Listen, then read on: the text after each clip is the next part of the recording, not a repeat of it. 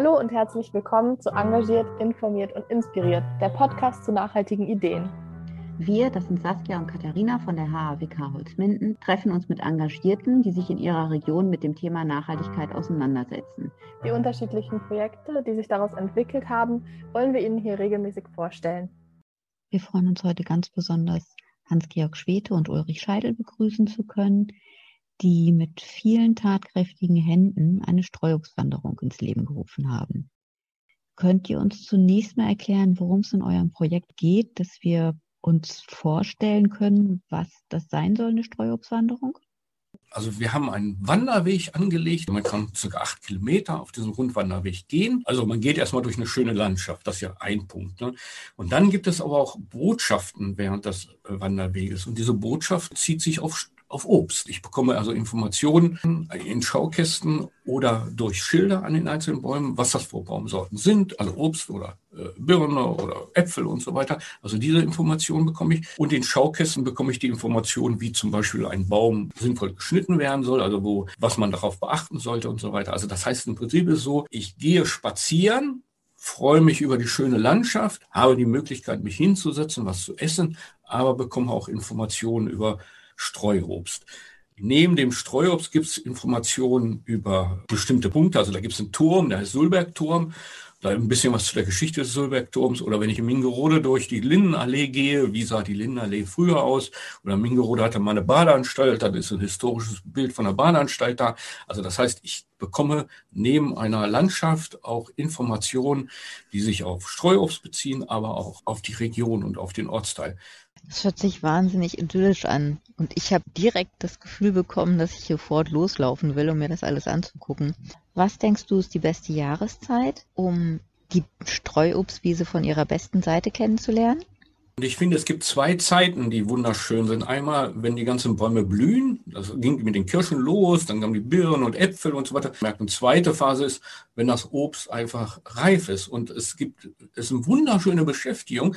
Man geht an jedem Baum vorbei, probiert den Apfel, der möglicherweise auf der Erde liegt und geht dann zum nächsten Baum. Also das ist wirklich ein Genuss und so weiter. Und wir wollen auch, äh, wenn die das Obst reif ist, Schilder an die Bäume anbringen, also dass die Leute richtig auch äh, den Apfel aufnehmen, möglicherweise an der Hose ein bisschen sauber wischen und dann einfach reinbeißen. Und dann wird man merken, dass Apfel nicht Apfel ist. Also da gibt es ganz äh, tolle Varianten und das glaube ich, das macht den Leuten dann auch Spaß. Hans-Georg, kannst du uns was über dich erzählen, insbesondere wie du auf die Idee gekommen bist, so eine Streuobstwanderung ins Leben zu rufen? Ja, mein Name ist Hans-Georg Schwete. Ich wohne in Mingerode. Mingerode ist ein Ortsteil von Duderstadt. Ich bin jetzt 67 Jahre alt. Ich bin seit drei, vier Jahren Rentner. Und äh, wenn man so Rentner wird, dann hat man ja natürlich Überlegungen, wie man seinen Tagesablauf zukünftig gestalten will. Und da sind wir auf die Idee gekommen, dass wir ja in Mingerode, Mingerode-Duderstadt, äh, drei Bereiche haben, wo es Obstbäume gibt. Also wir haben einmal den sogenannten Weinberg. Das ist ein, eine große äh, Streuobstfläche in Richtung Duderstadt. Dann gab es eine Allee von Mingerode nach Duderstadt. Und dann gab es noch einen dritten Bereich. Äh, das ist das sogenannte Kirchtal, das normales Tal hier gewesen, was früher mit ganz vielen Obstbäumen bepflanzt war und jetzt aber noch circa 50, 60 Obstbäume stehen.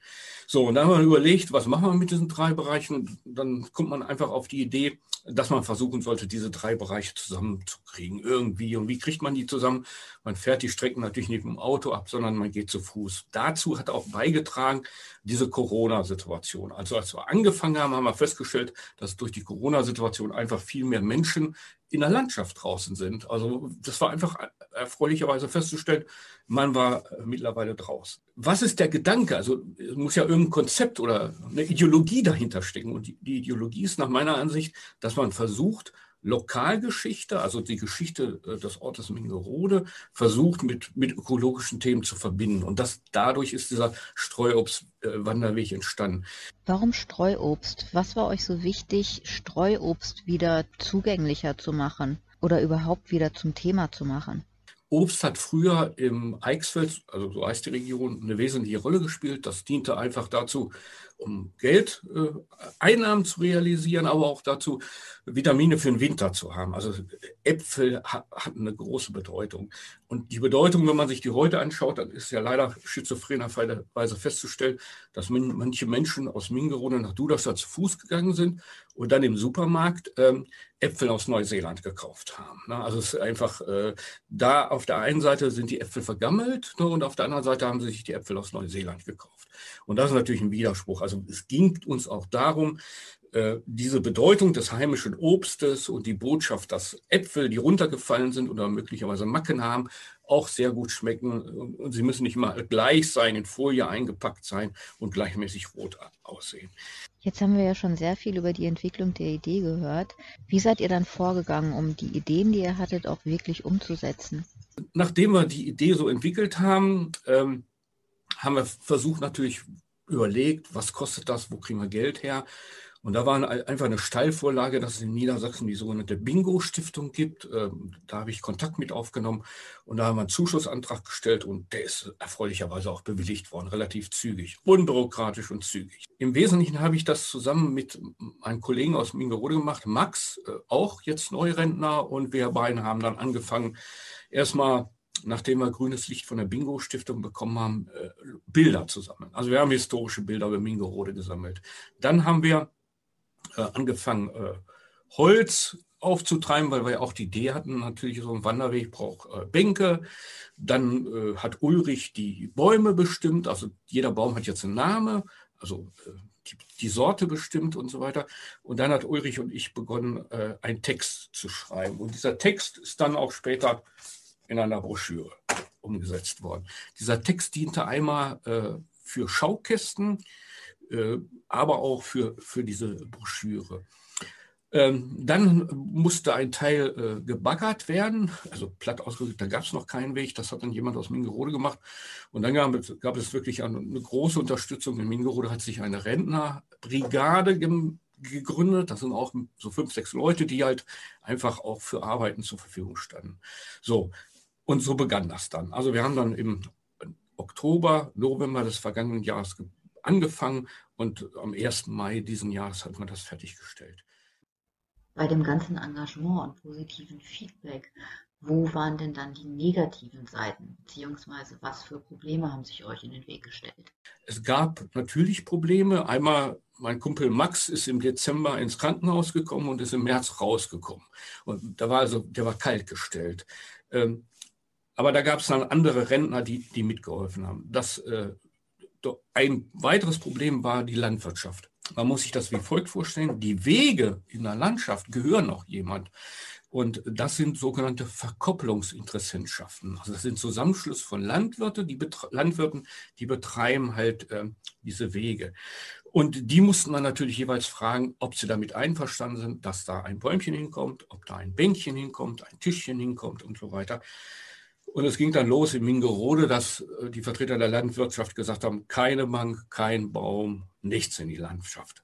Dann hat ein älterer Landwirt versucht, da ein bisschen zu moderieren, ist auch gelungen. Also in Mingerode ist das Problem gelöst. In Duderstadt ist das Problem noch nicht gelöst. Wir haben also historische Bilder über den Sulberg, aber die können wir bisher immer noch nicht aufstellen, weil es keinen Konsens gegeben hat mit den Landwirten.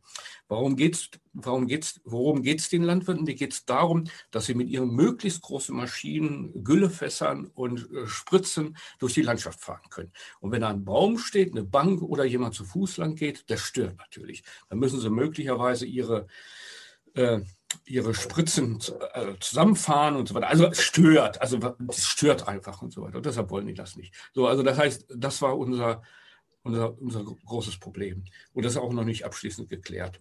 Positiv war der Umgang mit der Bingo-Stiftung. Wir müssen den Verwendungsnachweis bis zum 30.06. erstellen, aber das sieht alles gut aus. Und das Geld haben wir auch von denen schon bekommen, also das ist soweit gut. Ähm, ja, das war vielleicht zum Fortgang. Also das, am 1. Mai ist das Projekt fertiggestellt worden, ein Rundwanderweg, 8,5 Kilometer lang, der auch von vielen Menschen äh, derzeit begangen wird. Eine offizielle Eröffnung wollen wir Mitte Juli wahrscheinlich machen. Da wollen wir in, in einer Kirschwiese äh, ein Kirschfest machen, also mit mit Kuchen und Kaffee und so weiter. Also so die, die, die Fete äh, hat noch nicht stattgefunden. Und zu der Fete wollen wir alle Menschen einladen, die auch in irgendeiner Weise mitgeholfen haben.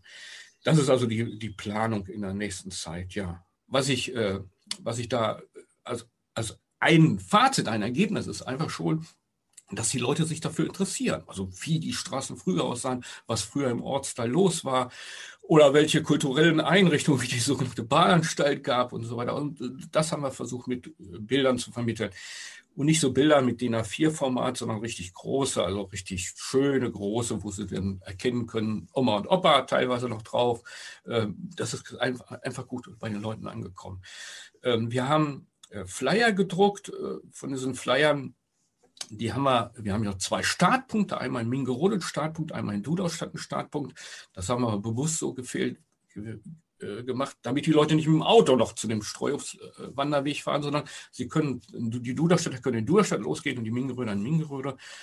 Und an diesen Startpunkten haben wir diese Fallzettel in Kästen gebracht und sind 800 Stück bisher weggegangen. Also ich glaube nicht, dass alle 800 da irgendwie langgegangen sind, aber es ist schon ein großer Anteil der Menschen, haben das wahrgenommen. Und das, also die Reaktion im Dorf ist auch äh, also insgesamt sehr positiv. Ich fand es jetzt gerade sehr interessant, dass du erwähnt hast, dass du fast alles mit Rentnerfreunden gemacht hast. Gibt es da irgendwie so ein, so ein Generationsding? Also sind jüngere Generationen nicht so interessiert an Streuobst, beziehungsweise ist das gar kein Thema in jüngeren Generationen? Die Rentner haben einfach Zeit. Wir können uns Montag um 9 Uhr verabreden. Ne? Das ist einfach eine Frage der Zeit. Ich glaube, dass einmal diese, diese Rentnergeneration, aber die andere Generation, die Interesse gezeigt hat, das waren Familien mit Kindern. Also die sind teilweise mit Kinderwagen da lang getäutert. Und äh, das ist auch für Kinder interessant einfach. Also manche Kinder klettern ja sogar wieder auf den Baum ne, und so, ohne dass die Eltern Nerven zusammenkriegen. Also da gibt's nach meiner Sicht eine positive Veränderung. Also dieses äh, Nicht-Teilnahme der äh, erwerbstätigen Bevölkerung interpretiere ich so, dass sie einfach für sowas keine Zeit haben. Ja, vielleicht kann ich kurz ergänzen. Ähm, das Problem ist natürlich einmal die wenige Zeit der Berufstätigen, denn Streuobstpflege, also Wiesenmähen, Obstbäume schneiden, braucht natürlich Zeit. Ähm, auf der anderen Seite ist natürlich die Streuobstkultur so in den 60er, 70er, 80er Jahren, als das Obst dann ganz billig im Supermarkt zu kaufen war, auch abgebrochen. Also die heutige jüngere Generation hat eigentlich keine Ahnung mehr, wie man einen Obstbaum pflanzt und pflegt und beerntet und wie man auch das Obst verwertet. Also ein Großteil dieser jüngeren Generation. Ähm, in unseren Baumwartekursen, die wir vom Landschaftspflegeverband anbieten, merken wir schon, das Interesse steigt wieder. Wir haben auch viele junge Leute, die jetzt wieder diese Kurse absolvieren, die wissen wollen, wie kann ich meinen Obstbaum im Garten schneiden. Ähm, und einfach die Leute wieder mit diesen Bäumen in Berührung zu bringen, das ist so das Ziel gewesen. Also wir haben im Landkreis Göttingen noch etwa 500 Hektar Streuobstwiesen. Das sind ganz alte Bestände, zum Teil noch aus der Vorkriegszeit, aber dann eben auch die jüngeren Flächen aus den 80er, 90er Jahren und später, die hauptsächlich aus Naturschutzgründen angelegt wurden. Ähm, aber was uns fehlt, sind die Menschen, die ähm, sich irgendwie zuständig fühlen, die irgendwie in der Lage sind, eine Beziehung zu den Bäumen und zu den Wiesen aufzubauen. Und die Menschen wieder mit den Bäumen zusammenzubringen, das ist eben auch eigentlich das Ziel dieses Wanderwegs. Mhm. Ähm, und das versuchen wir eben auf ganz verschiedene Weise. Ähm, der Baum als Lebensraum für Tiere, der Baum auch als Kunstwerk, der ein Obstbaum, ein veredelter Obstbaum, wo eine Sorte auf eine Wurzelunterlage draufgesetzt wurde, ist ja schon irgendwie ein Kunstwerk an sich. Die ganze Züchtungsgeschichte ist irgendwie eine menschliche, äh, künstliche, aber ganz spannende Geschichte und natürlich der geschnittene, gepflegte Baum. Ähm, also diesen Baum als Kunstwerk zu entdecken, das finde ich auch eine, eine, eine spannende Sache. Ähm, ja, und dann eben natürlich auch über das Obst. Ähm, dass das nicht irgendein Fallobst ist, was man eigentlich nicht essen kann, wo man dran vorbeigehen muss in den Supermarkt und dann Pink Lady oder so kauft, sondern dass dieses Obst wirklich äh, Nahrungsmittel ist, Lebensmittel. Ähm, all diese Faktoren versuchen wir auf verschiedene Weise den Menschen, die den Weg gehen, ich habe noch eine Frage zur Schädlingsbekämpfung. Das sieht ja alles nicht mehr ganz so rosig aus mit dem deutschen Wald und den deutschen Bäumen. Inwieweit sind denn da Obstbäume von betroffen? Obstbäume sind ziemlich stark betroffen. Wir hatten ja jetzt drei trockene Jahre in Folge. Wir haben auch bei Obstbäumen inzwischen Borkenkäfer. Wir haben sogenannten Rindenbrand, einen Pilz, der uns große Probleme macht. Wir haben im Landkreis Göttingen oder zumindest hier im Untereichsfeld, wo dieser Wanderweg ist, meistens relativ tiefgründige Böden, die viel Wasser speichern können, wo es noch relativ gut aussieht, aber gerade auf den flachgründigen Grenzertragsböden, sage ich mal, wo man früher eben nichts anderes anbauen konnte und deshalb Obstbäume gepflanzt hat. Da haben die Obstbäume jetzt große Probleme. Ansonsten gibt es natürlich viele klassische Obstschädlinge und Krankheiten vom Schorf auf dem Apfel bis zu Läusen, sonstigem, wo man im Streuobstbereich in der Regel nichts gegen unternimmt. Das führt natürlich dazu, dass so ein Apfel auch mal Schorfflecken hat oder dass auch mal ein wurmiger Apfel dabei ist. Das gehört zum Streuobst dazu. Das macht auch einen Teil der Artenvielfalt aus in den Streuobstwiesen, dass da einfach auch Käfer und Schmetterlinge da sind, die eben auch die Bäume schädigen. Aber das ist eben auch das Schöne, dass wir wirklich ungespritztes Obst in den Streuobstwiesen haben und trotzdem eben auch ohne diesen großen Aufwand Obst ernten können. Ja, also es fällt uns nicht einfach alles in den Schoß, das muss man auch sagen. Eine gewisse Grundpflege ist schon notwendig, aber ja, dieses einfach auch beschenkt werden, angefangen von der Obstblüte bis, bis hin zum Obst. Äh, natürlich sind das nicht herrenlose Bäume, wo jeder sich äh, blindlings bedienen kann, das muss man auch sagen. Strauß hat immer, also, also die Obstbäume haben immer auch Eigentümer. Das Schöne bei unserem Straußwanderweg ist eben jetzt auch, dass wir diese zwei Wiesen, die wir auf dem Weg haben, dass die frei zugänglich sind. Da steht jetzt kein Schild davor, betreten verboten, sondern die Leute sind ausdrücklich eingeladen, die Wiese zu erkunden, zu betreten, zu genießen, sich einfach auch hinzusetzen, die Landschaft äh, in aller Ruhe anzuschauen und mit allen Sinnen zu genießen. Ja, also dieses sich, sich einfach auch beschränken lassen von der, von der Schönheit der Landschaft, von der Schönheit der Bäume und einfach auch mal in Ruhe so einen Apfel anzugucken und zu schmecken. Was für Obstsorten habt ihr auf der äh, Streuobstwanderung? Also diese Allee ist ganz gemischt mit Kirschen, Zwetschgen, Äpfeln und auch relativ viele Birnen stehen da. In der, in der Wiese im Kirchtal haben wir hauptsächlich Äpfel. Da gibt es jetzt noch ein paar Ergänzungen auch mit äh, Zwetschgen und äh, auch eine Aprikose. Das ist echt so schön, euch zuzuhören. Ich bin einfach auch ein Riesenfan. Irgendwie so, ich bin in so einem großen Garten aufgewachsen. Wir hatten immer Obstbäume, bin ein sehr großer Fan. Ja, ich habe jetzt gerade nochmal überlegt, ihr hattet schon so ein bisschen gesagt, so ein paar Tipps gegeben, äh, womit man anfängt und so, wenn man so einen Streubeswanderweg ja irgendwie anlegen will. Aber vielleicht sag mal so ein bisschen konkret, wenn ich ich habe hier meine fünf Leute und habe auch ein bisschen Ahnung von Obstbäumen. Was sind so die ersten Schritte, die ich jetzt gehe? Vielleicht mögt ihr da nochmal was zu sagen. Also der erste Schritt ist natürlich zu überlegen, also wenn man so einen Wanderweg anlegt, wem gehören eigentlich die Wege? Und äh, dann, das haben wir auch einfach überlegt, beziehungsweise wir wussten es teilweise und sind zu dem Ergebnis gekommen, ein Teil gehört der Stadt Duderstadt und dann die anderen Wege gehören halt den Landwirten. Und das sind so Organisationen, Realgemein oder Verkopplungsinteressentschaften, äh, die muss man dann fragen. Und wenn man das geklärt hat, dann einfach Leute suchen, die mitmachen. Das haben wir dann auch gemacht. Und es gab unterschiedliche Menschen, die mitgemacht haben. Haben wir Ulrich, der die Erfahrung mit Baum, Baumpflege und Obst hat. Dann hat ein Kollege Duderstadt noch mitgemacht, der, der ist Wanderwegewart der Stadt Duderstadt. Also der kennt sich mit Wandern, Wege und Schildern aus. Und dann halt einfach Leute suchen, die praktisch arbeiten. Und bei den praktischen Arbeitern war es halt so mit den Rentnern. Ich meine, es gibt auch noch praktische Arbeit, die zukünftig ansteht, weil es gibt Wege, die, da, da steht Gras. Ne? Und wenn das Gras und die Brennnesseln einen Meter hoch ist, werden auch Leute nicht mehr spazieren gehen. Das ist jetzt die Aufgabe, also immer dafür sorgen, einen gewissen Abstand zu mähen.